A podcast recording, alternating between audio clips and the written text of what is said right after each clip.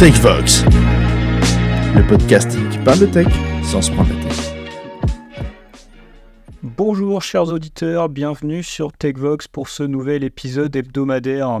Euh, et oui, vous avez pu noter qu'on est, on est plus régulier, on arrive à tenir la, route et à vous sortir un épisode chaque semaine désormais, avec un résumé de l'actualité et des outils euh, qui nous semblent pertinents et qu'on souhaite vous faire découvrir.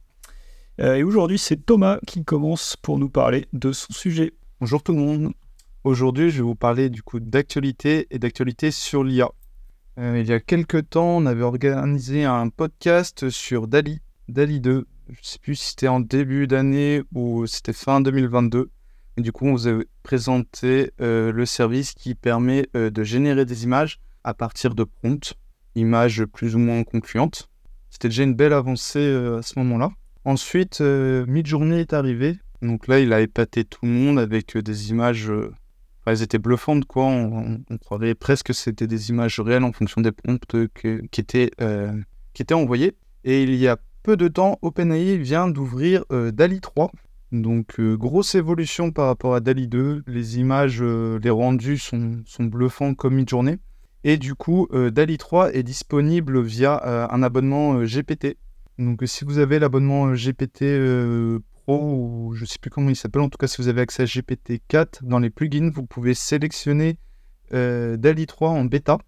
Et du coup, depuis l'interface de ChatGPT, vous pouvez écrire votre prompt et il va vous générer 4 images. Ce qui est, ce qui est sympa, c'est à partir de votre prompt que vous allez lui envoyer, lui va régénérer des prompts, 4 autres prompts, il va les faire varier pour générer les images et il va vous donner le prompt qu'il a utilisé pour chacune des images.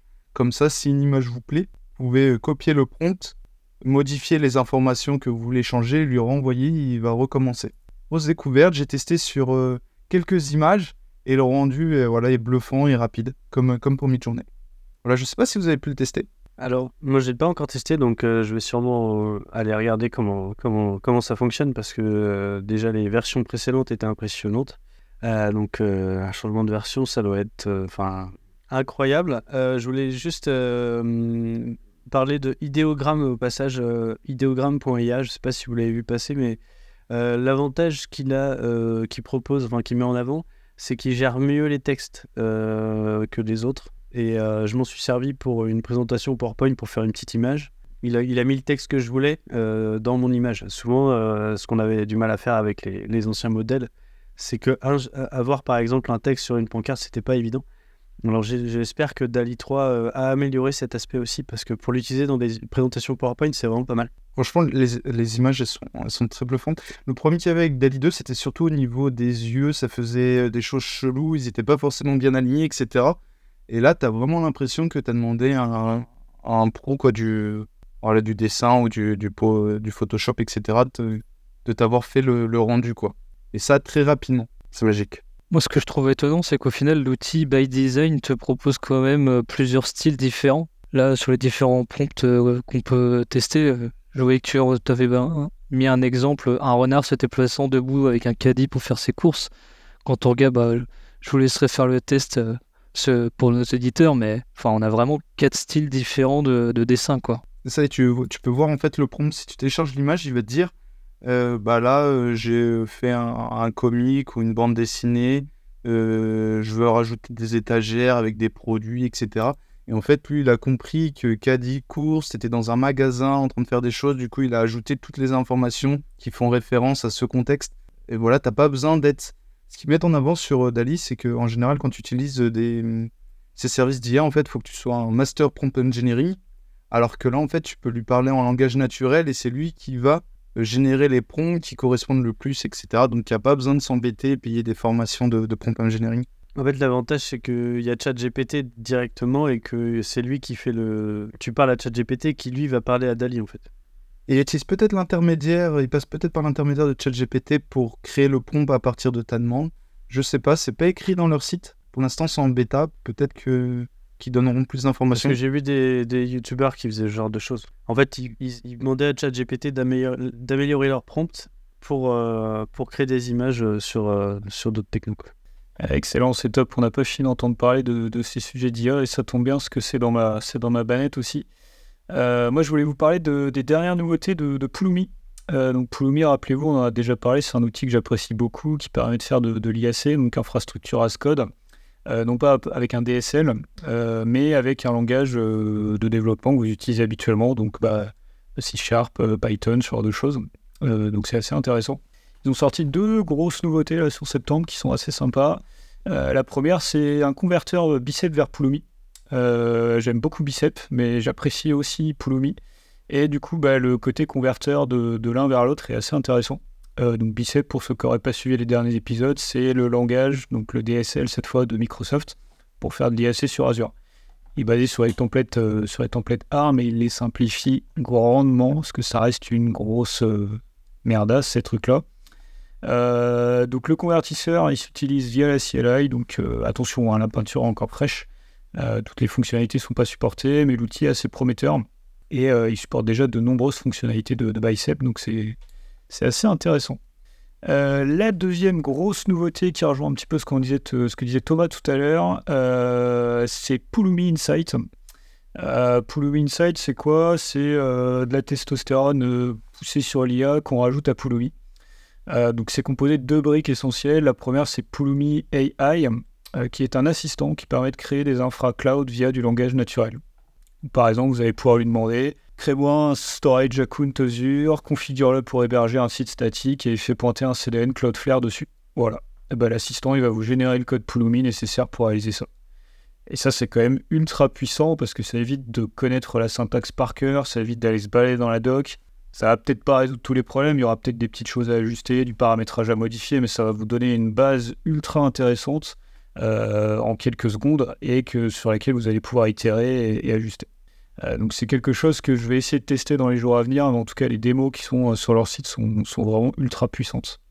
Et la seconde, c'est Pulumi Search. Donc c'est une déclinaison de, de Pulumi AI. Ça va permettre de rechercher des ressources euh, à travers plusieurs clouds, plusieurs environnements dans votre organisation, et toujours via du langage naturel. Par exemple, vous allez pouvoir lui demander cherche-moi toutes les ressources et alors le tag production. Euh, donc pour ça, il va se baser sur euh, une fonctionnalité de Pulumi qui s'appelle Supergraph. Euh, c'est un truc qui expose des métadonnées et des relations entre vos différentes ressources. Et du coup, bah, il va être capable de, vous ressortir les, différents, différents composants et différentes ressources à travers tous vos environnements cloud. Donc ça peut être de l'AWS, ça peut être de l'Azure, ça peut être du GCP. Et du coup, vous allez pouvoir faire des recherches super puissantes là-dessus. Donc elles sont dispo depuis mi-septembre, ces fonctionnalités à peu près. Euh, elles sont disponibles donc aussi bien via le, back-end web de Pulumi que via la CLI. Bah, honnêtement, moi je trouve que c'est super puissant et il y a quelque chose de vraiment sympa à faire. Alors du coup, je vais parler aussi euh, d'un d'IA, euh, parce que Mathieu en a parlé, donc j'ai le droit d'en parler aussi, c'est ça Alors moi, je voulais vous parler d'articles qui sont en train de sortir en ce moment sur euh, la rentabilité des, des, services d'IA. Il y a notamment un article euh, que j'ai vu sur Developers euh, où il parle euh, de GitHub Copilot qu'on a le plaisir de, pouvoir utiliser aujourd'hui.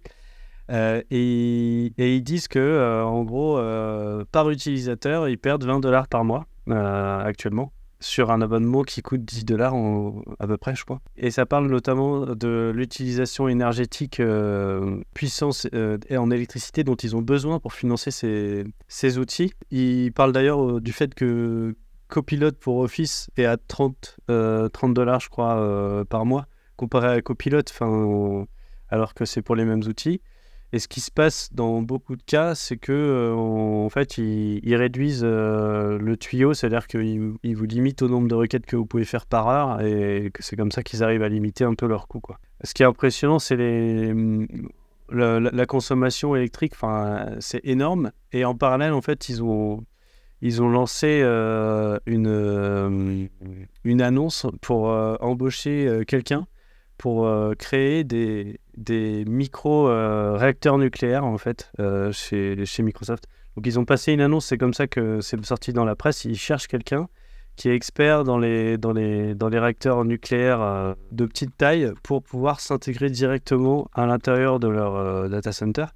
Euh, et l'avantage aussi qu'ils auraient, c'est qu'ils pourraient aller off-grid, c'est-à-dire qu'ils ils se sépareraient des réseaux électriques parce qu'ils ont eu des problèmes aussi euh, cet été à cause des chaleurs. C'est marrant parce que tous ces, tous ces, tous ces articles se rejoignent, en fait, on voit que euh, ils arrivent à de plus en plus de consommation. Je, je, euh, je sais plus exactement, il y avait un, un pourcentage, mais il me semblait que ça allait quasiment aller à, dans entre 15 et 20% de leur facture d'électricité allait aller dans les IA. Ils ont en plus, Microsoft lance un programme euh, de création de cartes graphiques euh, pour euh, pouvoir se passer d'NVIDIA parce que le nombre de, cartes qu'ils utilisent, en fait, NVIDIA est, juste énorme en fait, pour avoir, pour avoir ChatGPT qui tourne. donc, en gros, ils essaient de, de, réduire les coûts pour eux sur tous les fronts. Parce qu'en fait, je pense que là, en ce moment, ils ils sont sur le haut de la vague, ils essaient d'y rester, mais euh, ça leur coûte quand même pas mal. Tu vois, au final, il y, a, quelques mots, on parlait du fait que les gouvernements demandaient euh, au monde de l'IA, entre guillemets, de ralentir euh, la vitesse bah, du fait qu'on ne sait pas trop comment on va le gérer en termes de loi. Le fait que ça va peut-être détruire des métiers et tout, mais là, ce dont tu es en train de parler, c'est qu'on est aussi en train de se rendre compte de l'impact écologique que ça va engendrer. Donc euh, à voir comment ça va évoluer. Euh, parce qu'on ne pourra pas éternellement euh, utiliser des technologies pareilles. Bah, c'est clair, je suis plutôt d'accord. Et, ce qui est assez étonnant, c'est que c'est en complète contradiction avec la, politique qu'ils ont depuis quelques années là, sur leur objectif On the Road 2030, là, où ils voulaient être carbone négatif, water positive, zéro déchet, préservation des écosystèmes et tout. Ils avaient fait pas mal de com à ce sujet-là. Et ça ressemblait, bon, il y a peut-être un petit peu de greenwashing, mais, mais pas tant que ça, semble-t-il. Et là, du coup, euh, ça, vient, ah, ça vient carrément niquer leur truc. Là. Ça va être très compliqué pour eux de, de, respecter ces engagements-là s'ils si, continuent dans cette pente. Hein. C'est... Ouais, et, et, du coup, donc, euh, pour, pour, pour, reprendre ce que j'ai dit tout à l'heure, en fait, c'était par rapport à. Hum, c'est Google. En 2021, la consommation électrique chez Google, c'était 10 à 15% de leur facture d'électricité. Euh, donc c'est assez énorme. C'était en 2021. Je pense que chez Microsoft, c'était là c'était Google. Chez Microsoft, ça doit être encore beaucoup plus compliqué. Enfin, c'est énorme. Quand je parlais de réacteurs nucléaires, donc c'est les SMR. Je ne sais pas si vous avez déjà entendu parler de ça. C'est les Small Modular Reactors. Et donc c'est des réacteurs qui sont de petite capacité. Euh, c'est pas fait pour, c'est pas du tout la, la, la, même taille de, de réacteurs nucléaires. Mais il y a pas mal de pays qui, qui sont là-dessus. Je pense que la Chine, ils sont en avance. En France, on est sur des EPR, etc. Euh, la Chine euh, le, fait, euh, le fait pas mal et les Russes, parce qu'ils peuvent utiliser ça aussi dans leur, leur sous-marin. Mais bon, c'est un autre sujet. Voilà. Mais bon, en tout cas, c'est intéressant de voir ce, ce, qui va se passer à ce niveau-là, parce que le fait que Microsoft se mette à vouloir faire des puces pour se passer d'NVIDIA, qui souhaite faire des réacteurs nucléaires pour pouvoir euh, financer. Euh, à mon avis, derrière, euh, on va peut-être avoir un ralentissement des services gratuits en fait. c'est ce qui passe, ce qui passe pas mal dans les articles, c'est qu'il va falloir payer pour ce genre d'outils pour avoir, pour l'avoir en fait. Le, mettre gratuit au grand public comme l'a fait OpenAI, ça va peut-être, sur le long terme, ça va peut-être leur coûter trop cher. Ce qui est surprenant avec tout ça, c'est que Microsoft, en fait, c'est pas la première fois qu'ils mettent à disposition des, services basés sur la consommation. On peut en trouver plein sur Azure. Et du coup, normalement, pour eux, c'est pas nouveau. Et le fait que euh, OpenAI est arrivé euh, fin d'année dernière, ou je sais plus si c'était début d'année, du coup, il y a eu le game changer et tout le monde est en mode bah, faut être les premiers sur le marché, faut vite sortir quelque chose. Et du coup, ils n'ont pas fait assez d'études, ils n'ont pas fait assez d'analyse sur OK, combien ça va nous coûter, euh, combien on s'attend à avoir d'utilisateurs, la consommation, etc. Et là, ils sont en mode, OK, on a tout ouvert à tout le monde, bah, il y a un problème, qu'est-ce qu'on fait, etc. Et ils sont à la recherche de solutions pour, bah, du coup, comme tu dis, euh, bah, ça coûte de l'argent, les cartes graphiques, il faut qu'on les achète par, euh, par centaines NVIDIA, etc. Ils sont en train d'évaluer toutes les pistes possibles, mais du coup, je pense qu'ils sont... C'est déjà un peu trop tard, quoi. D'habitude, ils ont plus, ils ont plus l'habitude de faire ça en amont. Puis je pense qu'on arrive à un stade là où, que, bah, au niveau de l'IA, il y a quand même euh, pas mal de retours d'expérience depuis plusieurs mois, quelques petites années, et je pense qu'on a de plus en plus de monde qui vont commencer à s'y mettre. Des prix qui restent quand même abordables. Je sais qu'en tant que développeur, quand on regarde une licence Copilot, bah, c'est pas non plus la, fin du monde, 20 dollars par mois, ça reste euh, accessible entre guillemets, quoi. Peut-être que le seul moyen qui va peut-être pouvoir euh, permettre de limiter tout ça, c'est peut-être une augmentation des tarifs, justement, pour éviter de peut-être essayer de limiter un nombre de personnes sur l'accessibilité de, ces, de tous ces services-là, quoi. Mais je pense que vraiment on est dans une phase où le retour d'expérience a été fait et que les gens maintenant, bah, ils, sont, en confiance avec ces outils-là et de plus en plus les utiliser. Alors justement, on en a déjà parlé, mais euh, on va peut-être revoir euh, une, évolution vers des solutions euh, on-premise, c'est-à-dire pour les entreprises de les, intégrer directement chez eux, parce que nous, on en aura besoin pour des choses bien précises, donc on pourra avoir des modèles qui soient spécialisés. Et là, ces modèles généraux, on voit bien que pour moi, ils vont coûter trop cher, sauf si on veut créer un super euh, overlord euh, qui nous domine un jour, mais euh, voilà. Je sais pas si c'est l'objectif actuellement. Je suis plutôt d'accord avec toi, Alex. Moi, je vois bien l'avenir avec des modèles plus petits, plus efficaces, plus efficients et du coup plus spécialisés. Et réserver ces modèles généraux à, des usages qui le nécessitent. Et finalement, il y en a assez peu. Et c'est peut-être c'est peut-être par ce biais-là qu'on arrivera à, à avoir quelque chose d'un peu plus raisonnable en termes de d'impact et de consommation. Peut-être. Bien, je vais prendre la suite. Donc, euh, merci pour, euh, toutes ces, petites news et ces petites infos. Euh, moi, je suis toujours à titre personnel dans mon, système de domotique et j'essaie de pas mal de choses avec, avec ça. Et je commence à démultiplier les conteneurs Docker. Vraiment, je commence à avoir une sacrée quantité. Je pense que, une sacrée quantité, c'est pas non plus énorme, comme je pense que je suis vite rendu à une quinzaine, vingtaine de conteneurs Docker pour différents tests que je suis en train de faire. Et j'ai trouvé un- une petite image Docker qui s'appelle Dashi, euh, qui permet tout simplement bah, d'aller euh, de retransmettre sur une homepage tous les conteneurs d'une stack courante, classés par catégorie. Donc soit c'est du, c'est du monitoring, si c'est du, du système, si c'est du pour du développement, etc., etc.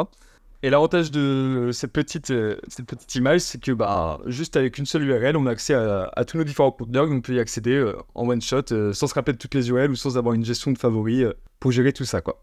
Et en plus de ça, il y a un- une sorte de, monitoring où on peut voir les statuts des différents euh, conteneurs qui sont, qui sont lancés. Donc ça, c'est toujours intéressant des fois euh, pour vite voir s'il y a une coupure ou autre euh, qui, qui apparaît. Quoi. Donc voilà pour la petite découverte de, mon côté euh, à titre personnel, mais pourquoi pas aussi peut-être dans le monde professionnel aussi, des, des fois peut-être des, des projets avec beaucoup de, de conteneurs de lancer, ça peut être assez intéressant d'avoir ce genre de petits, de petits outils. Quoi. Avec Bun euh, intégré dedans. Aucune idée. Mais oui, ça, ça se pourrait. Ça se pourrait. C'est vrai que des outils comme ça, il y en a énormément, c'est plutôt à la mode. euh, Il y, en a, il y en a plein, des, de plus ou moins bonne qualité d'ailleurs en fonction des cas. Mais euh, je, vous- je vous en présenterai quelques-uns une autre fois à l'occasion. Il y en a, il y en a des vraiment sympas. Et je connaissais pas celui-là. Top, super. Eh bien, merci beaucoup, messieurs. Merci, chers auditeurs. Euh, eh écoutez, on se retrouve euh, la semaine prochaine, même jour, même heure, pour un résumé de l'actualité ou des infos marquantes de la semaine. En tout cas, merci de nous écouter et à la semaine prochaine.